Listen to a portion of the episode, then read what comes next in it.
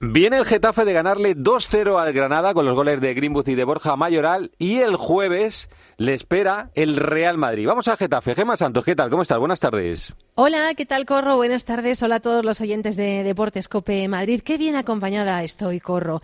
Estoy acompañada por uno de los motores este año del Getafe. Él se llama Luis Milla y en pocos meses se ha convertido en un imprescindible para Bordalás. Hola Luis, ¿qué tal? ¿Cómo estás, hombre? Oye, haznos la crónica, que viste, verías el partido ayer tranquilamente, que no pudiste jugar. Haznos la crónica del partido.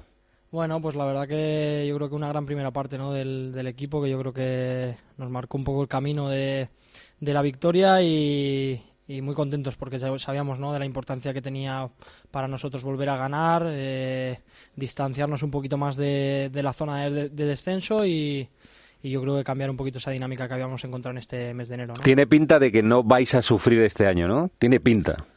Bueno, nosotros no queremos hablar ¿eh? de, sufrir, de objetivos eh, mayores, queremos pensar en, en, el, en, el, partido del siguiente día, eh, es la filosofía, yo creo que el camino que hemos, que hemos marcado durante todo el año y nos ha ido bien, así que yo creo que es importante no, no pensar más allá. Sí que es verdad que bueno, la situación es totalmente diferente a, lo que vivimos el año pasado y el anterior y eso es importante para el club de cara bueno, a la confianza del equipo. ¿no? Tengo preguntas así rápidas. Eh, ¿Borja Mayoral selección?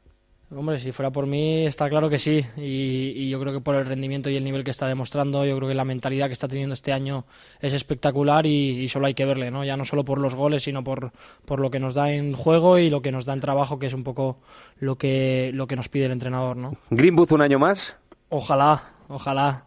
Pero porque Mason es algo especial. Eh, la verdad que, es un jugador que ves en, pocos sitios, incluso en, equipos grandes. Y, bueno, ojalá que, pueda quedarse aquí porque para nosotros sería una gran noticia. De los siete u ocho centrocampistas que tiene el Real Madrid, yo tengo uno en la cabeza. ¿Tú con cuál te identificas? ¿Cuál te gusta más?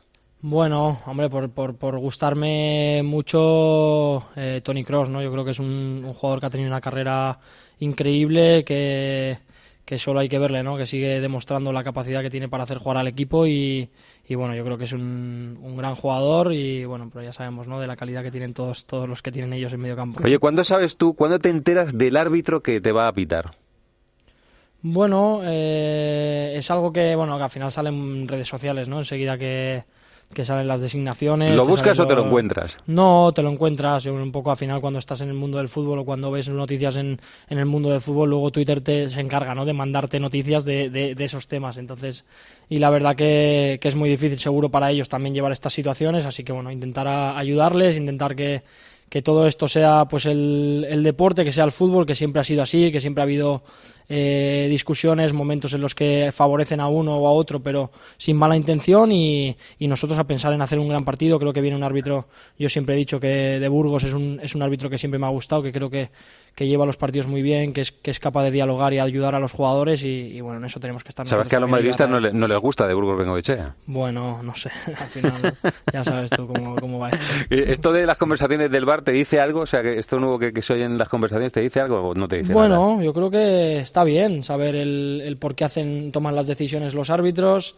Ya te digo, al final el que quiere buscar, busca y encuentra situaciones y quejas y lo que hay que intentar es, ayudarles y, ellos hacen su labor intentando impartir justicia, que es lo que quieren, y, tomar buenas decisiones. Ellos en ningún momento quieren perjudicar a nadie y se pueden equivocar como que también aciertan mucho también, ¿no? ¿Qué te parece? ¿Has visto cómo hablan de los árbitros para que luego le saquen las tarjetas que le sacan? Claro. Bueno, yo sobre, yo sobre todo, mira, te digo, ¿eh? una de las cosas que hablo con ellos mucho es es que el tema de las tarjetas condiciona mucho a, los jugadores en un partido y que, y que, creo que hay que tener un poquito más de, pues de medida ¿no? a la hora de sacar tarjetas, porque ya te digo, ¿eh? un jugador una tarjeta en la primera parte para mí tiene que tener mucho motivo, ¿no? Sacarla porque luego te condiciona mucho, pero, pero ya te digo, son situaciones que yo creo que hablar con ellos es bueno, que ellos entiendan también la situación de los jugadores, intentar ayudarles para que esto sea lo mejor posible. Siempre, siempre habrá pues gente que no, que no esté de acuerdo con sus decisiones, pero esto es lo que hay, ¿no? ¿Cómo no te ha metido Marco Llorente ahí en el círculo de Griezmann esto del rudo? ¿Cómo no te ha metido ahí en,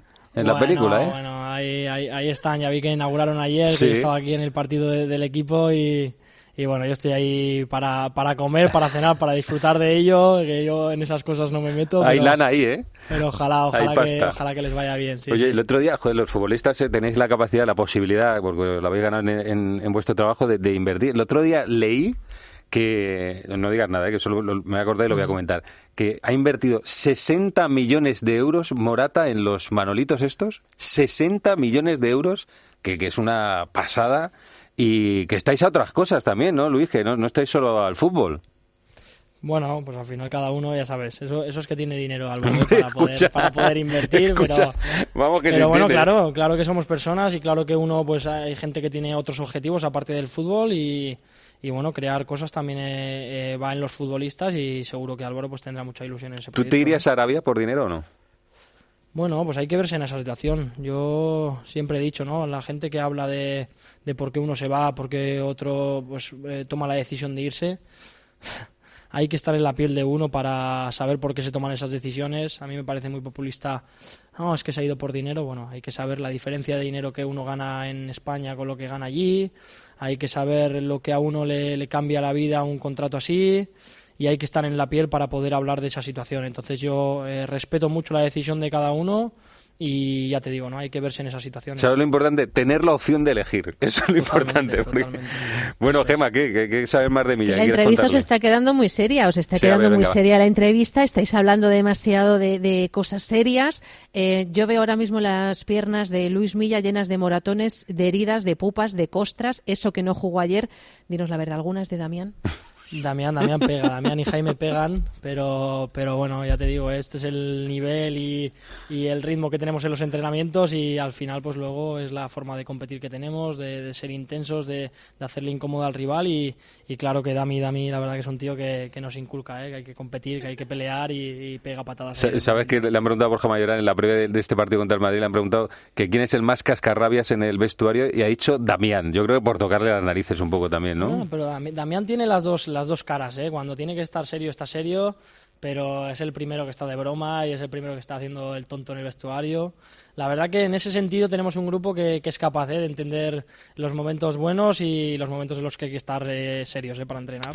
Que nos cuente alguna barrabasada, porque el pobre Damián le han llegado a tirar los zapatos a la basura, tengo entendido. creo que le han puesto miel también en otras temporadas donde se sentaba el pobre. Cuéntanos alguna otra.